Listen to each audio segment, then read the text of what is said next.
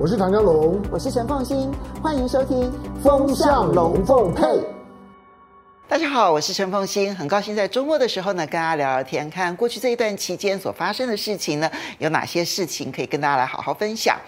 今天我要来谈的是亚洲货币的竞贬。竞相贬值，这个竞贬潮呢，才刚刚开始加速而已。那么现在看起来呢，还看不出来有任何的力量可以阻止这一波的竞贬潮。当然，一切的源头是源自于美元强势。那美国的强势，其实我们在多次跟大家提到呢，它都跟美国联准会的升息，还有包括了它要将资金呢收回，其实有很大的关关系。美元的升息这件事情，我想大家印象已经很深刻了哦。从他今年三月的时候呢，哇，连续几次会议下来，那么已经升息了百分之二点二五，其实升息的幅度是相当的大，而且眼看着，那么九月份就这这个月的下一次的这个会议呢，他还要再升息三码的几率大幅度的提升，也就是呢，他在很短的时间之内升息了三个百分点。即以这种升息的速度啊，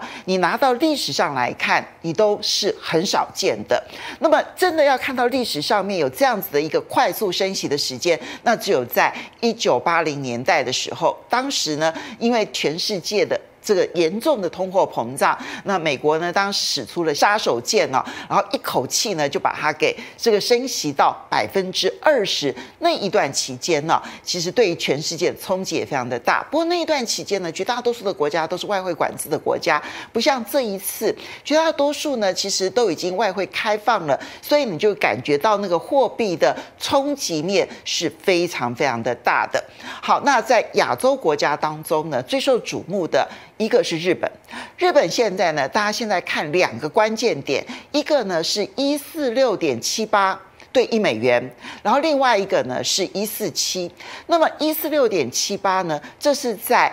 呃这个一九九八年亚洲金融风暴的时候呢，当时美国跟日本那么共同来阻止日元继续贬值所。达到的那个时候的低点，那到了一一四七呢，其实就来到了三十二年前一九九零的历史性的低点。那之后呢，其实日元就开始急剧的这个升值啊。那后来这个整个的这个日本呢，进入了这个整个衰退的三十年，其实也跟那个时候呢，那日元大幅度的升值是有很大的关系。好，我们先来看一四六点七八对于亚洲的冲击到底有多大哦。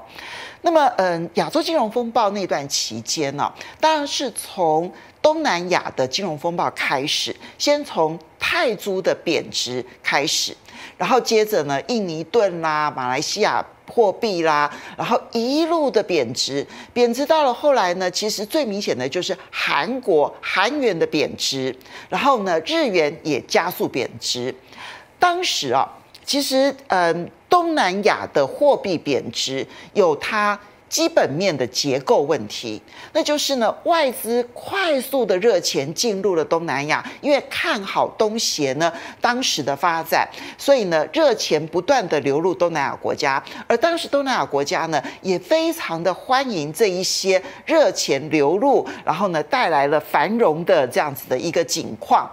但是呢，这些国家当时的外汇存底是不够的，然后呢，这个货币呢，相形之下呢，其实是脆弱的，因为他们的。嗯，在贸易上面来讲呢，还是处于逆差，然后呢，外汇存底又不够，然后这个时候你有大量的资金流入的时候呢，一旦这一些热钱发现到赚钱不是那么容易，开始撤退，货币开始贬值，它就会加速那个货币的往外流出，然后这些国家因为它的外汇存底不足，所以就会使它货币贬值的速度就会更加的加速，所以那个时候呢，包括了印尼、泰国。都是由国际货币基金介入了之后呢，才稍微的稳住了局面。那么马来西亚当时后来采取的是货币管制，其实后来呢，证明了马来西亚的做法反而使得它的受伤程度呢，没有像印尼跟泰国这样的严重。可是呢，整个流窜到后来呢，就是整个的亚洲其实货币都是贬值的，不只是东南亚的货币，新台币也贬值，然后呢，人民币也贬值。韩元也贬值，然后日元也贬值。后来韩国呢，甚至于因此而出现了国家破产，也同样是国际货币基金介入了韩国，然后要求韩国必须要做很多的体制改革。那时候呢，韩国还视为国耻日，我不知道大家有没有这样的一个印象啊？那你回头去找一九九八年亚洲金融风暴，韩国当时的状况是非常的惨烈的。好。那当时呢，整个的亚洲呢，看起来那个货币竞贬呢，没有办法找到一个结束的根底，所以呢，当时其实美国跟日本就联手的去跟中国大陆谈判，就希望中国大陆呢能够。阻止人民币贬值，因为当时中国大陆始终都是属于货币管制的国家，所以它有比较大的力量来阻止货币贬值。所以那个时候呢，去跟中国大陆谈判，谈出的条件是很简单：美国跟日本必须要先保证日元不再贬值，那这个时候呢，人民币才有条件可以不贬值。好，所以呢，刚刚我提到的一四六点七八就是这样子出来的，就是日本跟美国呢就阻止日元继续的贬值，到了一四六点七八之后呢，接着日元就开始回弹，然后呢，这个人民币也就跟着日元的停止贬值，也停止贬值，那整个亚洲呢竞贬的这样的一个情况就可以。得到了一个这个疏解，然后呢，所有的国家就逃离了那一个那么资金快速的外流，然后呢，币值不断的贬值，最后导致国家破产这样子的一些情境。好，这是一九九七年、九八年亚洲金融风暴的一个情境。但现在的情况是，其实我在之前呢，其实节目当中就曾经提醒大家，因为我观察到的是，因为中美日。彼此之间已经没有信任可言了，而中国大陆呢，显然也观察到日本的日元贬值，看起来是日美两政府呢，至少是默认的、默许的一个情况。所以呢，人民币没有办法在亚洲货币当中独强，这个对于中国大陆的出口是不利的。所以呢，今年初以来，原本呢，人民币还一直维持在相对的高档。可是呢，急贬一波之后呢，在它这个上海封城的时候，急贬一波了之后呢，现在看起来它还是在亚洲货币当中呢相对的超强，所以呢，最近又加速贬值，已经来到了六点九多，那么眼看着就要贬破七的这样的一个关卡。那事实上，大多数的投资机构，不管是高盛啊、美银美林啊，都认为，那么七这个关卡，人民币应该是守不住。我也不认为人民银行打算要守住七这个关卡，所以现在问题来了。其实日元的贬值啊，目前的观察是，虽然日本政府会表达很压抑、很惊讶，然后甚至于呢，口头上面呢会随时表达出我们随时有可能会干预哦，但是啊，他口头说要干预，但实际上面并没有干预这件事情。最近已经一而再、再而三的发生，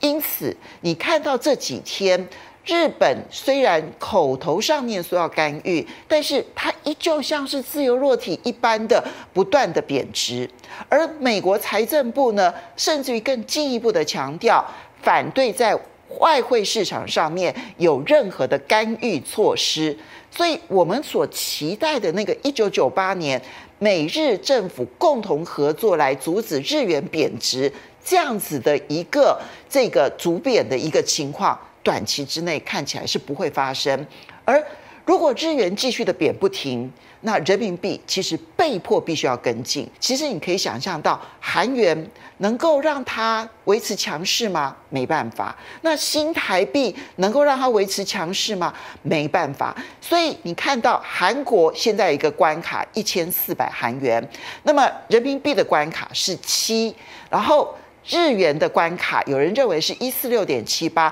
但我认为其实呢，贬到一五零都是有可能的。而新台币三十一，我不敢讲随便讲新台币的价位，因为呢，中央银行随时都在观察，都不可以有任何人去喊价位。但是你可以去换算，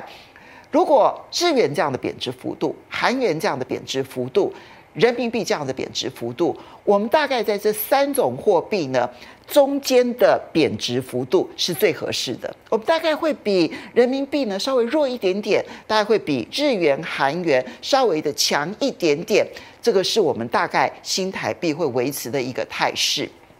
好，这个对于全亚洲未来的金融情势会产生什么样子的冲击，现在实在难以预料。因为呢，你眼看着日元是朝向着一九九八年亚洲金融风暴奔去，而韩元呢是朝向着二零零八年金融风暴的价位奔去，而人民币呢是朝向着 COVID-19 的爆发之后的那一个这个贬值的低点呢奔去。那对于全亚洲来讲，其实它都有可能在这样的一个竞贬潮，没有人出面阻止的情况之下，这个资金的流向就会让每一个国家一方面承受了更严重的通货膨胀的压力，二方面呢，资金外流的速度可能就会更加的加速，那就必须要看每一个国家它的外汇存底或者是它的这个外资上面所受到的影响。到底有多大？当然，整体来说，我觉得亚洲就是一个会存钱的一个地方。然后再加上一九九八年的金融风暴的这个冲击影响，所以全亚洲其实都学到了教训，要把自己的储粮啊存准备的要多一点点。所以外汇储备呢，其实准备的都相当的丰厚，所以不至于再重演一九九八年的亚洲金融风暴这样子的一个情况。但是，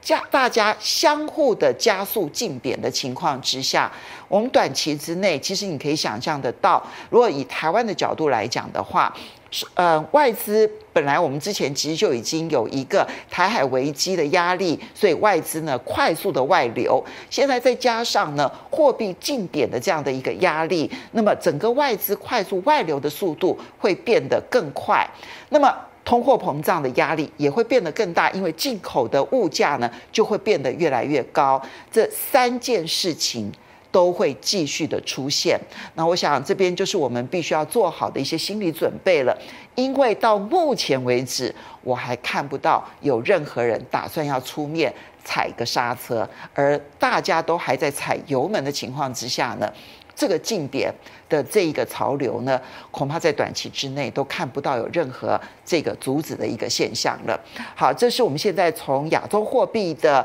这种竞贬啊，然后来看整个未来金融市场的变化，提供给大家做参考。我是陈凤馨，很高兴在周末的时候跟大家聊一聊这些事情。谢谢，拜拜。